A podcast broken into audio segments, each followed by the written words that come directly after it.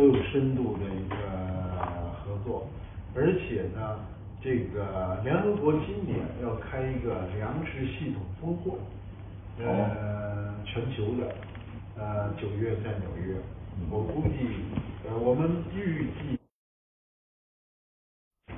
这个联合国现在建立了专门的平台，推动筹备这个会议。我们呢，我我们推荐的同志呢，在联合国这个筹备组里面唯一的中国人，而且这个筹备呢已经开了几次会议，我们建立的第一个国家平台，哦，筹备联合国粮食系统峰会。嗯，所以我们和农业和粮食还是有非常紧密的合作，不只是。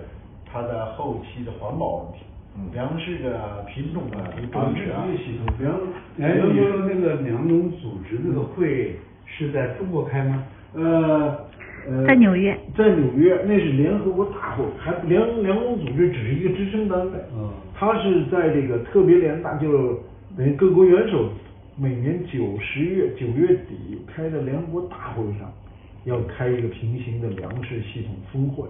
呃，专门组织了五个小组，在这个落实五个方面的工作细节。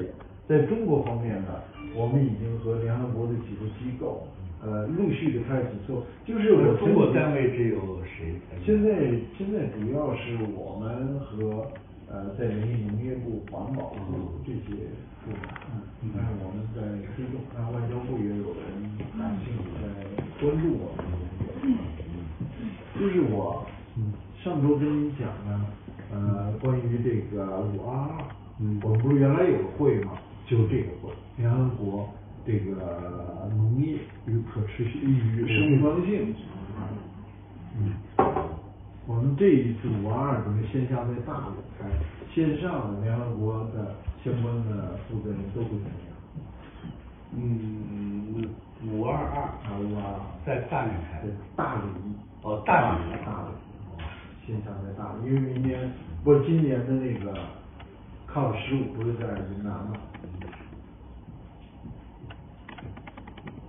哦，那是那个那是十一月才开的，十一月是开正式的会，我们这个是粮食系统的和等于前期前先导性这个 CBD 啊，上次我在加拿大见他那个一把手，他就说。他说：“从现在到这个末世，我们一路上都要开会。最近几天他们就要开关于科学与政策的讨论会，他是先互相的这个讨价还价、讨论建议，一直在开。到那个时候开的是最后决定的投票啊、程序啊、最后的纲领啊。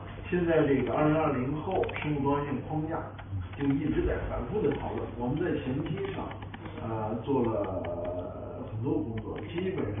的会议我们都参加，现在都是哎，咱们咱们前几天呃碰面。